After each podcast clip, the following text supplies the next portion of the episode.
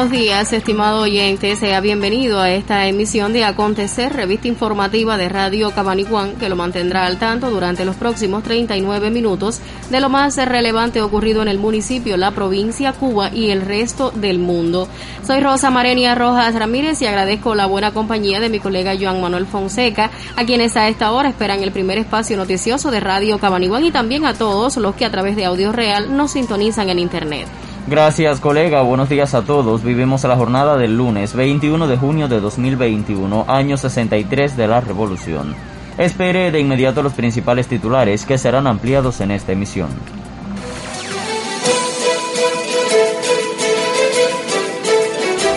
Reportan este domingo nuevo caso positivo a la COVID-19 en Jobabo. Inició este fin de semana la venta de carne de res a la población jobabense. Agasajaron en Jobabo a los padres en su día. Analizan en el Pleno Municipal del partido batalla económica y acciones dirigidas al enfrentamiento de la COVID-19. Intensifican fuentes renovables de energía en las tunas hacia la sostenibilidad. Y distribuirán café cubano en Europa para romper bloqueo. Estos y otros temas serán ampliados en acontecer. Le invitamos a que nos acompañe hasta cerca de las 9 de la mañana.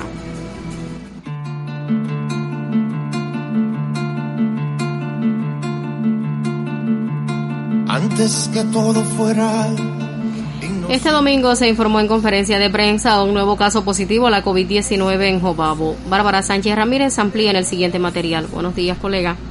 Sí, las gracias y buenos días. El doctor Francisco Durán en conferencia matutina de prensa informó este domingo un nuevo paciente de Jobabo diagnosticado con COVID-19, sumando ya 75 casos en el año en curso, 69 autóctonos, es decir, con fuente de infección dentro del territorio nacional y 6 importados. El subdirector de Higiene y Epidemiología en la localidad, Eliocobo González, refirió a la prensa que este nuevo caso forma parte del mismo núcleo familiar confirmado anteriormente, sexo femenino de 24 años de edad y reside en el pueblo. En el control de los focos se ha declarado hasta el momento tres contactos estrechos ya aislados con los estudios y el seguimiento adecuado y cuatro de segundo orden que se hallan en vigilancia domiciliaria. Como González dijo también que se mantienen activos tres pacientes, dos del pueblo y uno de la comunidad rural de Macagua 7, además de 12 personas en observancia en el Centro de Aislamiento Campismo Popular Río Jobabo. El directivo apela a la conciencia personal para protegerse y proteger a quienes nos rodean, pues se realizan muchas acciones de comunicación educativa relacionadas con las formas de actuar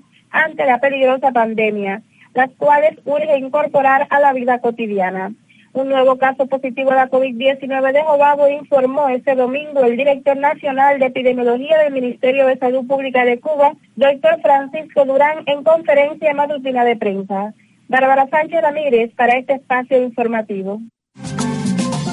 El comandante en jefe, bajo el precepto martiano de que gobernar es prever en días muy inciertos para Cuba, impulsó el desarrollo de la biotecnología, la producción de fármacos y vacunas y la formación de médicos para la nación y el mundo. El que vio antes y vio más lejos, hasta donde puede la humanidad impulsar sus sueños, es referencia continua, cuando ante los ojos asombrados de muchos, Cuba emerge salvándose y contribuyendo a salvar el mundo de su peor pandemia.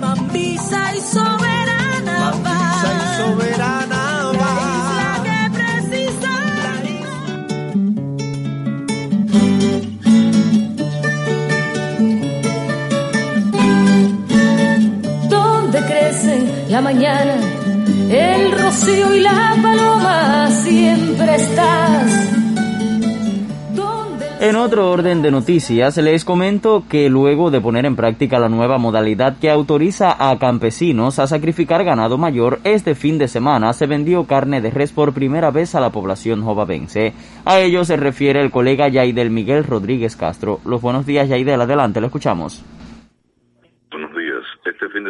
Por primera vez se vendió en Jobabo carne de res liberada luego de implementarse la resolución 139 que autoriza a los propietarios de ganado vacuno sacrificar sus animales bajo determinados requisitos para el consumo y la venta.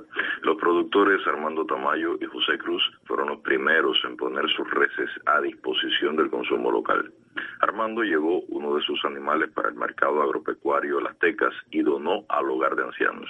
Yo veo una ventaja grande porque así el pueblo tendrá más comida y menos delito habrá debido a que toda la vida en mi casa había ganado, pero sí vi que como yo siempre he sido un cumplidor, nunca tenía llegado a tener una contrariedad en que no pudiera tener el derecho a sacrificar reses.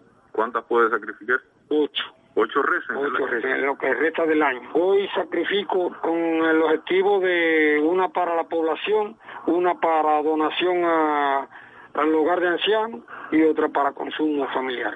Yo pienso el 26 de julio, con que ya se conmemora una fecha grande, volver a repetir esto. José en esta ocasión favoreció a su comunidad la caridad y acudió a donar carne al hospital de Jobabo.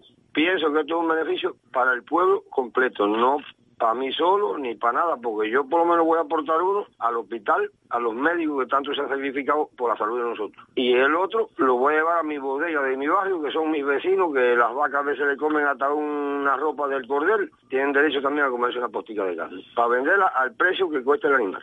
No es con vista de negocio ni nada de eso. Es con vista y el otro para sacrificarlo para mi casa y mi familia para el autoconsumo de mi casa. Eh, y uno que voy a sacrificar para dárselo a mis dos hermanos hasta que a ellos los autoricen, porque ellos no lo han autorizado todavía. Yo estoy autorizado a sacrificar seis. Sí, yo tengo más de 100 cabezas, he ganado. Y soy productor de leche.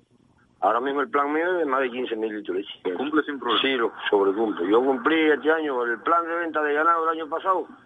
Lo cumplí, que tenía un plan de 26 animales y vendí 33 de, carne al cárnico, a, la empresa agropecuaria. Y de leche eran 15.100 y pico litros de leche y lo sobrecumplí con 15.700 y pico litros de leche. Lo que siempre hemos estado ansiando nosotros los guajiros. Lo que siempre hemos ansiado. Podernos comer una red de las que queríamos nosotros. Y servirle al pueblo a quien haga falta aunque se sabe que la cantidad llevada a la venta, por lo menos aquí en el pueblo, no suple la demanda local, sí representa un paso decisivo para la arrancada de un nuevo enfoque de comercialización que antes quedaba relegado prácticamente a la bolsa negra y escasos espacios del comercio estatal. Para asegurar este programa, otros propietarios de los que reúnen los requisitos para sacrificar animales este año han manifestado que en dependencia de la cantidad de reses que puedan llevar al matadero, también ofertarán directamente sus carnes a la población y se han establecido controles máximos de precios para evitar costos excesivos. Para Radio Cabaniguán, Yaidel Rodríguez Castro.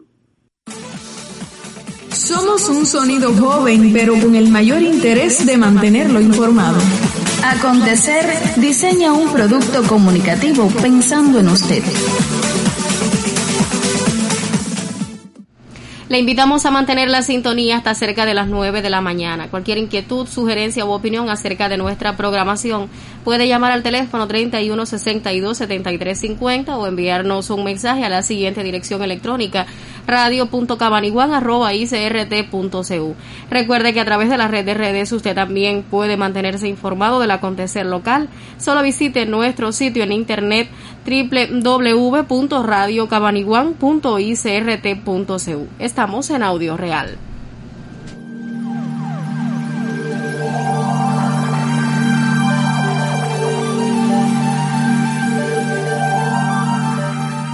Ahora establecemos contacto con el Centro Meteorológico Provincial. Allí se encuentra el especialista Raúl Oro Paredes para ofrecernos el pronóstico del tiempo para esta jornada en la provincia de Las Tunas. Buenos días, Raúl, le escuchamos.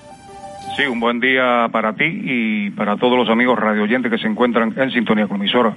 El tránsito de una onda tropical por los mares del sur de nuestra región, unido a condiciones favorables en la atmósfera superior, provocará que para hoy el cielo esté parcialmente nublado desde el final de la mañana y se nublará en la tarde con la ocurrencia de algunos chubacos, lluvias y tormentas eléctricas.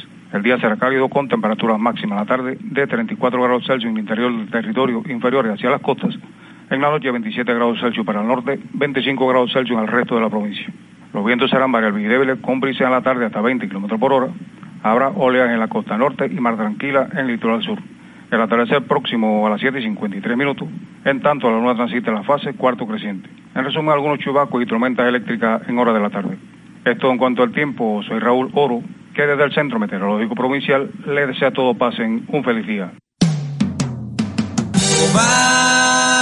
es mi pueblo, mi trinchera, cantémosle,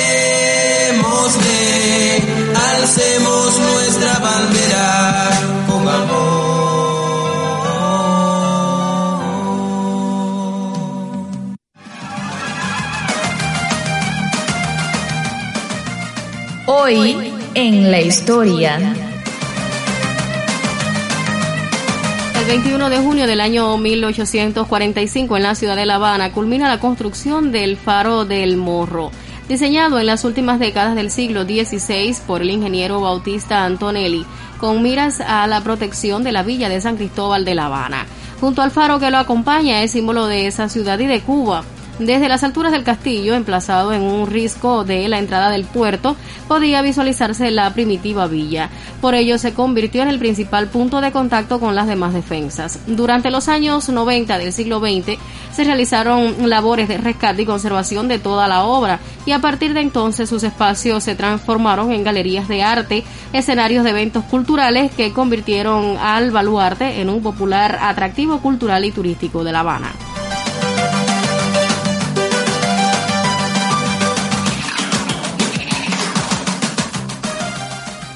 El 21 de junio de 1958 nace José Fernández de Castro Céspedes, militar cubano, general de brigada del Ejército Libertador en la Guerra del 95 por la independencia de Cuba.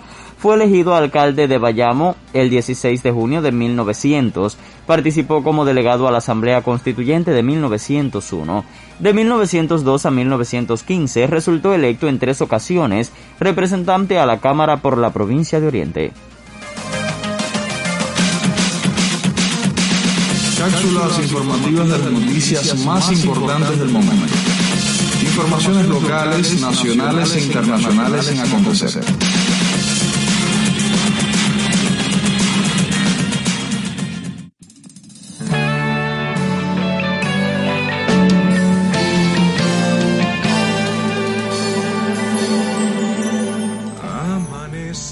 Aun cuando se extreman las medidas de prevención de la COVID-19, hace pocas horas talentos artísticos del municipio desarrollaron actividades culturales en saludo al Día de los Padres. Más detalles tiene el colega Osmani Espinosa Rodríguez. Buenos días, Osmani, ¿la escuchamos? Sí, gracias y buenos días. La cultura en los barrios tiene una gran connotación.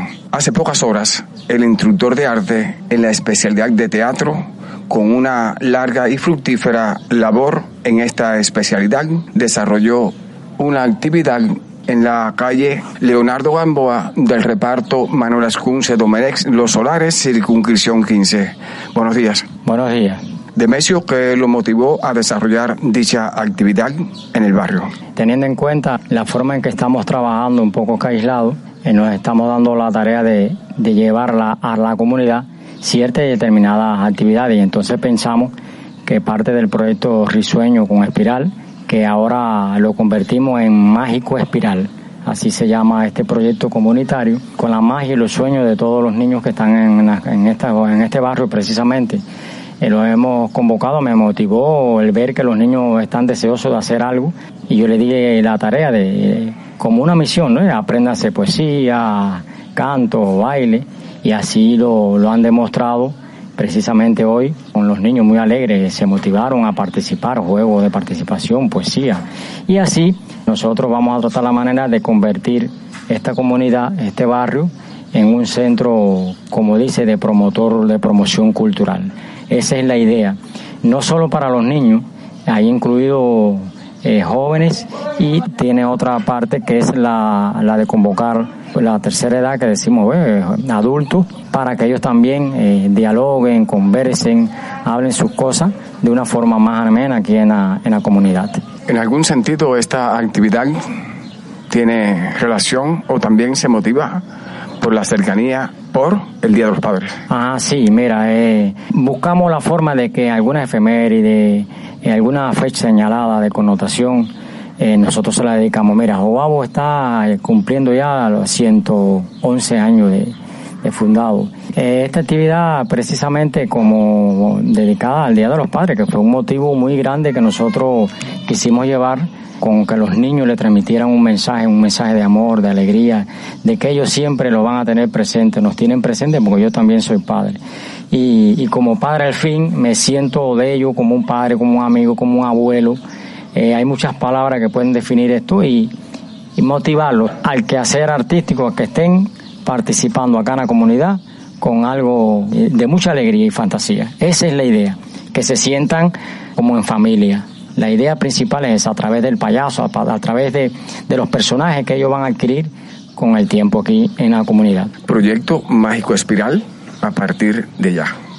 Demesio, esta actividad que usted desarrolló en la calle donde reside, ¿está en planes que pueda continuar en otras arterias de esta circunscripción 15? La idea, aunque nazca de aquí, de esta comunidad, y no, no nos proyectemos para agrupar más a otras comunidades, es que precisamente como tenemos los niños más cercanos acá, lograr que ellos aprendan eh, como proyecto, comunidad artística, en cada manifestación que realice dentro de este proyecto Mágico Espiral. Porque mágico porque está parte de la magia de ese sueño, de lo que podemos realizar. Y Espiral, porque Espiral agrupa al grupo institución Espiral, que ya son entre jóvenes y adultos, pero que hacemos cosas para los niños. Ahora, la aspiración sí, más adelante, cuando ya esté preparado como un guion, como espectáculo, lo trasladaremos entonces a otra comunidad. Pero por ahora queremos enmarcarlo en esta comunidad para darle la fuerza, para, para constituirlo ya como, como un grupo que puede realizar para las comunidades diferentes, diferentes espectáculos. Es muy diferente porque aquí vamos a tratar los personajes desde los príncipes, desde las hadas, pero también desde la cubanía, desde los rumberos, desde la mulata, el negrito, pero también desde los payasos, el clown. O sea que hay mucha tela por donde cortar. Demesio, casi toda una vida dedicada al arte, desde su etapa de niño y profesionalmente 30 años. ¿Cómo logras mantener el ímpetu y la motivación por esta manifestación del arte y continuar llegándole a un público que lo admira y lo respeta? Lo primero es que hay que tener mucho amor al arte. El que no le tenga amor y el deseo de querer trabajar no va a lograr nada al fin porque no lo quiere. Yo me doy a la tarea de, de ver dónde yo puedo realizar algo, en qué momento precisamente, y voy cambiando. Por eso es que cuando constituye el grupo Espiral, lo tratamos desde el adulto en un lugar determinado como es la Casa de la Cultura, pero dándonos la idea de, abarcar más en comunidades, viene obligación de buscar otras aristas como es el proyecto Risueño, que trata a los niños con la alegría, con el payaso. Todo esto me dio la idea ahora, en este mismo tiempo, de hacer el mágico espiral para abarcar todos esos sueños que yo he abarcado en tantos años unirlo y definir el Mágico Espiral como una agrupación que puede llevar a cabo diferentes tipos de trabajo para los niños, para los jóvenes, para los adultos y con diferentes grupos etarios y con diferentes tipos de espectáculos. Es esa la idea. Las gracias a Demesio Eduardo López, reitero artista de la especialidad de teatro que durante años ha entregado lo mejor de sí a reconfortar el alma y el espíritu no solamente de los oabenses sino en otros territorios del país y fuera de nuestra geografía. Para el sistema informativo de Radio Cabaniguán, Osmani Espinosa Rodríguez.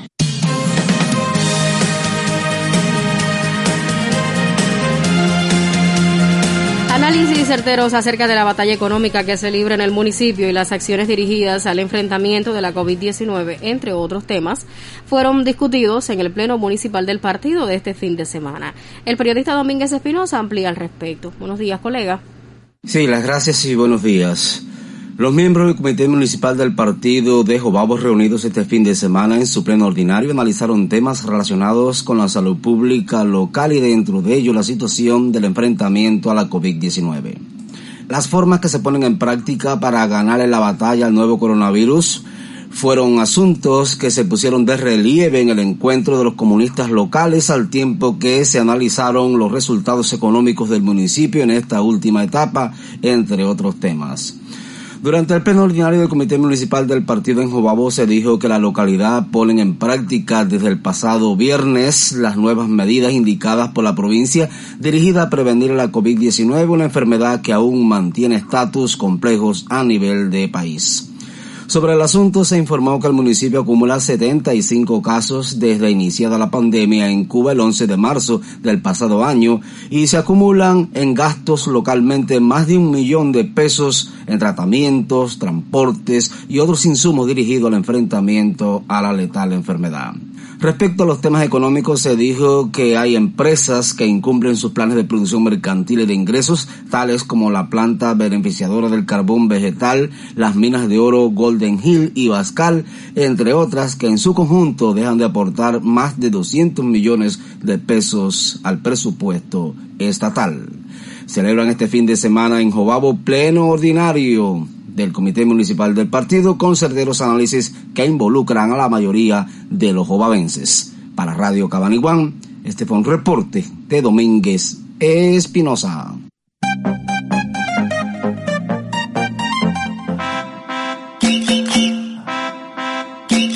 Meteoro Deportivo.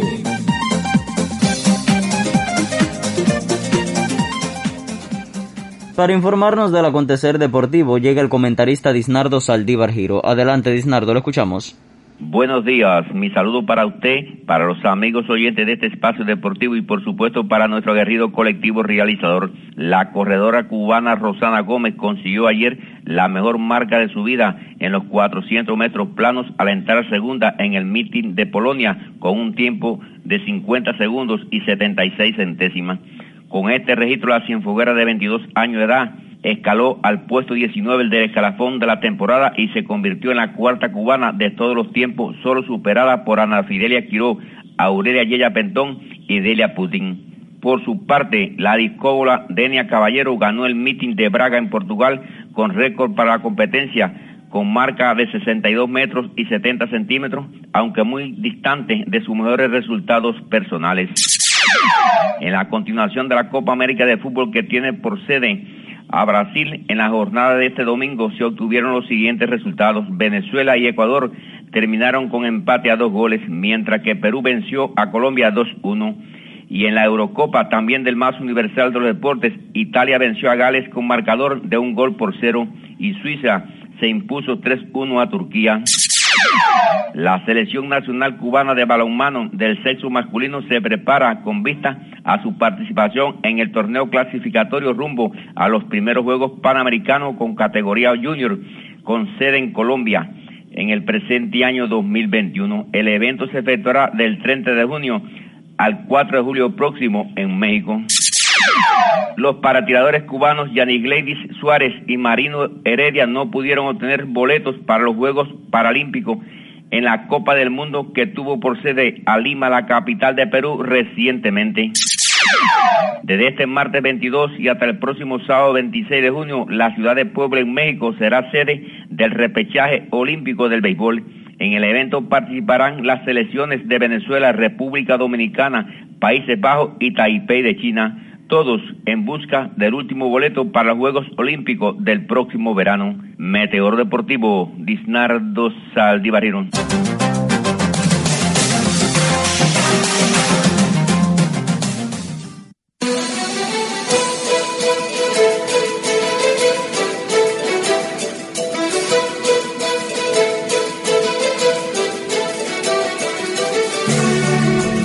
Mañana, 44 minutos, tiempo para ofrecerle el boletín de noticias. Estos son los titulares. Intensifican fuentes renovables de energía en las tunas hacia la sostenibilidad. Distribuirán café cubano en Europa para romper bloqueo. Atacan caravana contra el bloqueo en Miami. En segundos ampliamos. La energía renovable es aquella que se puede conseguir a partir de fuentes inagotables naturales capaces de regenerarse de forma cíclica.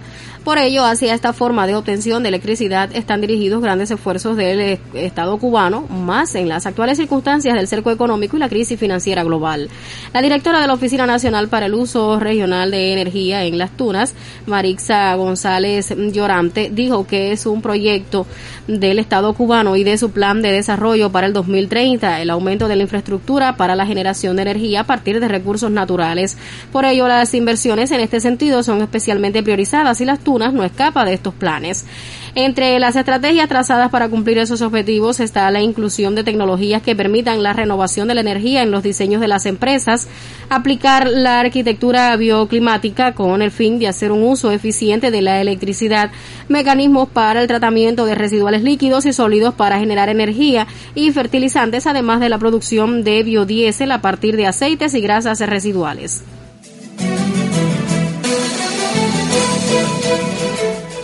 El Grupo Español Solidaridad para el Desarrollo y la Paz, reconocido como Paz, iniciará este miércoles la distribución de café de Cuba con el objetivo de ayudar a romper el bloqueo de Estados Unidos.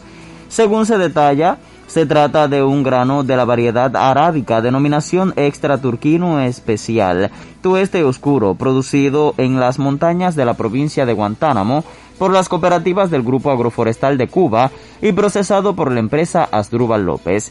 El néctar negro se unirá a otros productos cubanos que tiene So de Paz en distribución con el propósito de luchar contra el bloqueo, como el azúcar de caña biológica del Central Carlos Baliño de Santa Clara, el café de Cuba Tueste Medio y el ron mulata. El principal promotor de la iniciativa Puentes de Amor, Carlos Lazo, denunció que la caravana en Miami realizada en rechazo al bloqueo de Estados Unidos contra Cuba sufrió ataques de individuos fascistas e intolerantes. Según dijo a Prensa Latina, un pequeño grupo de fanáticos que solo quiere sangre y odio para el pueblo cubano y no desean el acercamiento entre Washington y La Habana, agredieron a los participantes a la salida de la caravana.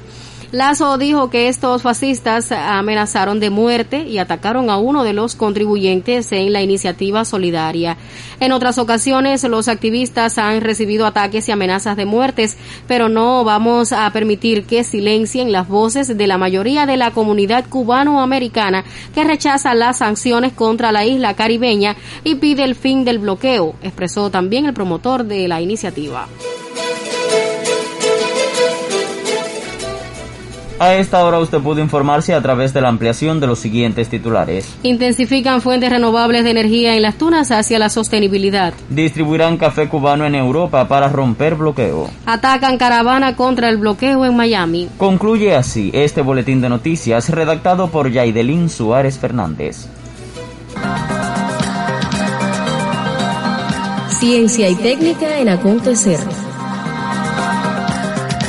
Sí, gracias y buenos días. En Jobabo existen profesionales del magisterio que han desarrollado una ardua labor de investigación científica. Tal es el caso del máster en ciencias y profesor en el Centro Universitario Municipal en la especialidad de física, Luis Humberto Sosa Sosa. Buenos días. Buenos días.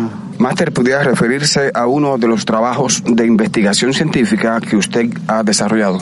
Relacionado con la articulación de los contenidos de la física con el objeto de la profesión del ingeniero agrónomo. ¿A raíz de qué problemática usted se motivó a desarrollar dicho trabajo de investigación científica? Como parte de la experiencia de nuestra labor profesional en la carrera de agronomía, nos hemos dado cuenta que los estudiantes no muestran motivación por el estudio de la física en esta carrera y no son capaces de observar o de, de, ver cómo la física contribuye a su formación integral a partir de que la física es una ciencia que entre otros aspectos puede explicar el comportamiento biológico de muchas plantas y animales y se nos daba la problemática de que el estudiante no se motivaba por esta carrera, no veía la importancia que tiene para él los conocimientos físicos para su futura vida profesional. De ahí parte fundamentalmente el, el tema de nuestra investigación. Profesor, la física está presente en todas las esferas de la sociedad. ¿Pudiera ejemplificar mediante alguna ley partiendo de que, por ejemplo, cuando estudiamos los procesos termodinámicos, por ejemplo, la primera ley de la termodinámica que plantea que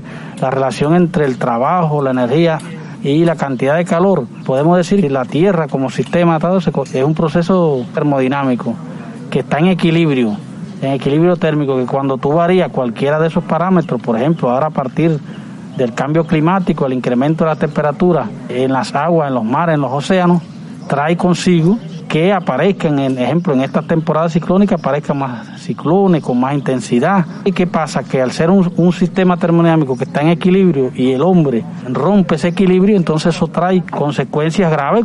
Para el máster en ciencias, Luis Humberto Sosa Sosa, ¿qué importancia reviste desarrollar trabajos de investigación científica? En el octavo congreso del partido, nuestro primer secretario y presidente de Miguel Díaz Canel Bermúdez enfatizó en la importancia que tiene la aplicación de la ciencia, no solo en el desarrollo social, no solo en el campo de las ciencias exactas, las naturales, sino en lo social también.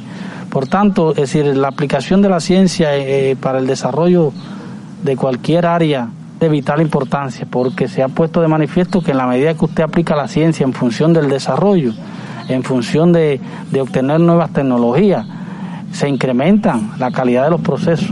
Las gracias al máster en ciencias Luis Humberto Sosa Sosa, quien es profesor en la especialidad de física en el Centro Universitario Municipal en Obabo. Continúan los profesionales del magisterio desarrollando trabajos de investigación científica que contribuyen a dar solución a diferentes problemáticas dentro y fuera del sector. Para el sistema informativo de Radio Cabaniguán, Osmani Espinosa Rodríguez.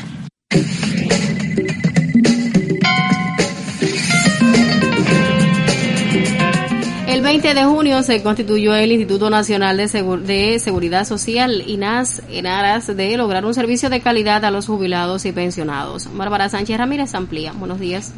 Sí, las gracias y buenos días. Con el objetivo de garantizar un servicio de calidad a los jubilados y pensionados y un estricto control de los recursos humanos, materiales y financieros destinados a la seguridad social, el 20 de junio del 2021, adscrito al Ministerio de Trabajo y Seguridad Social, fue constituido mediante el decreto ley número 220 el Instituto Nacional de Seguridad Social, INAS, entidad de carácter nacional con una de sus filiales en Jobabo para conocer más detalles acerca de este instituto que garantiza la protección a los beneficiarios con una labor ininterrumpida durante 20 años, dialogo precisamente en esta mañana con la directora Niurka Vázquez Melo.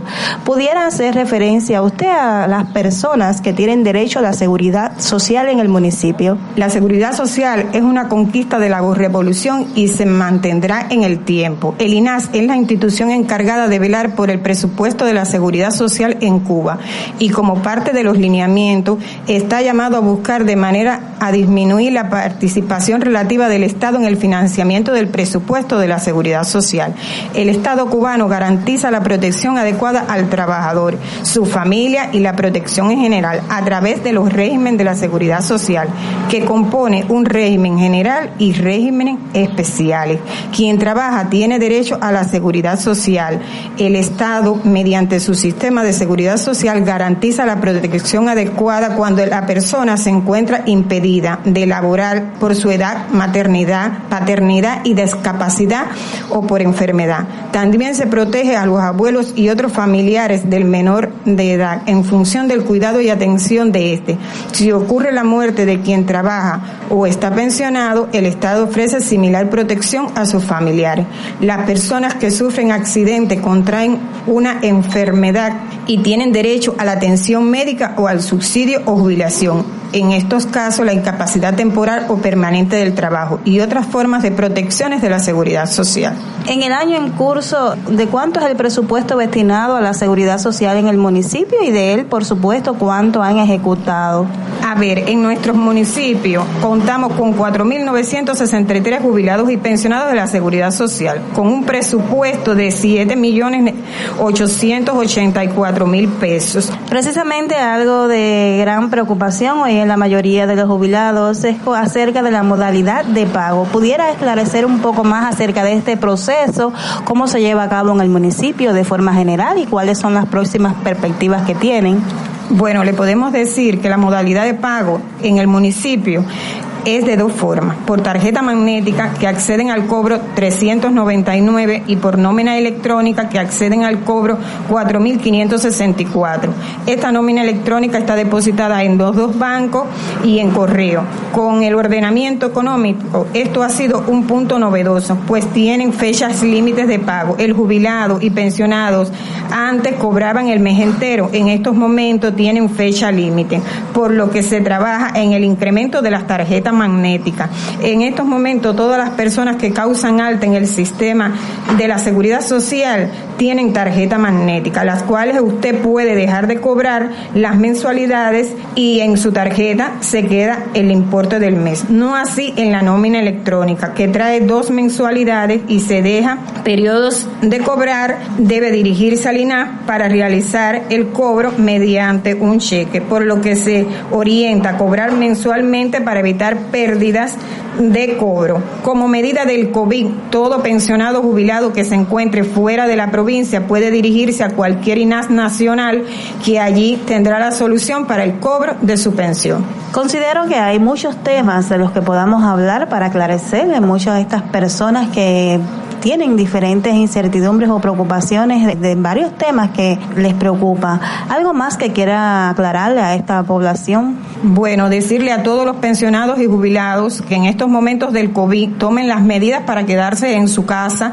Casi todos cobran a través de correo que tiene la modalidad de pago a domicilio, que los reciban por ahí, que no hagan las colas en los centros de, en las entidades pagadoras, que esperen allí en su casa y que todos cuidemos que cobren todos los meses, que no hagan dejación de su pago, que esto nos conlleva a que el INAS Nacional tenga que volver a elaborar otra nómina y que tengan que ir al INAS. Las gracias por sus palabras a la directora de la filial municipal del Instituto Nacional de Seguridad Social en Jobabo, Niurka Vázquez Melos, por ponernos al tanto acerca de cuáles son los principales beneficiarios que se acogen a la seguridad social, así como esclareció del sistema de la modalidad de pago. Bárbara Sánchez Ramírez para este espacio informativo.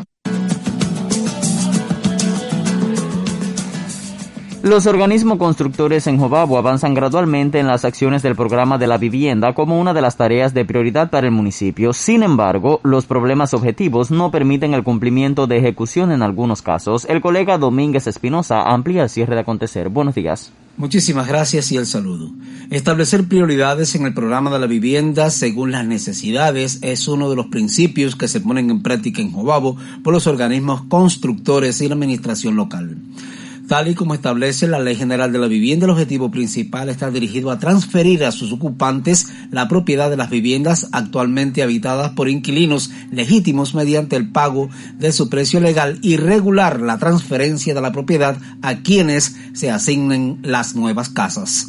En Obabo existen cientos de viviendas, la mayoría construida por esfuerzo propio, divididas entre la zona rural y urbana y muchas de las cuales hoy presentan un estado técnico desfavorable provocado por el decusar de los años y la falta de las conservaciones y las rehabilitaciones que en un momento determinado no se hicieron. Las propias limitaciones con los recursos materiales de producción nacional, aparejado ahora también a los escasos niveles de combustible asociado a la vez por el recrudecimiento del bloqueo norteamericano, contribuyen al incumplimiento de un grupo de acciones constructivas en el municipio en los últimos tiempos. De ahí que localmente se dispusieran prioridades en correspondencia con las necesidades, entre las que se incluyen con expresa voluntad los subsidios para las construcciones de células básicas y de rehabilitaciones y conservaciones mayores que deberán alcanzar este año a más de una veintena de casos, aunque para este mes de junio no se determinarán obras de ese tipo por la llegada tardía del cemento industrial. Trazan prioridades en Obabo para robustecer el programa de la vivienda e incentivar la construcción por diferentes vías, aunque las limitaciones de recursos y de combustible atenta contra ese vital programa. Para Radio Cabaniguán, este fue un reporte de Domínguez Espinosa. Acontecer concluye por hoy. Trabajamos en la dirección general Yodelis Castro Pérez, jefa de información de Hernández Peguero. En el sonido, Onis Danilo Fernández Rodríguez. El equipo periodístico de Radio Cabaniguán, directora de emisión Jacqueline Fernández del Sol. Conducen Joan Manuel Fonseca y Rosa Marenia Rojas Ramírez. Mañana nos volveremos a encontrar con usted justo a las 8 y 20 para ofrecerle detalles del acontecer Jopavense, las Tunas, Cuba y el resto del mundo. Recuerde la importancia de extremar y cumplir las medidas que se orientan para no contagiarnos con el nuevo coronavirus su atención. Muchísimas gracias. Pase un excelente día.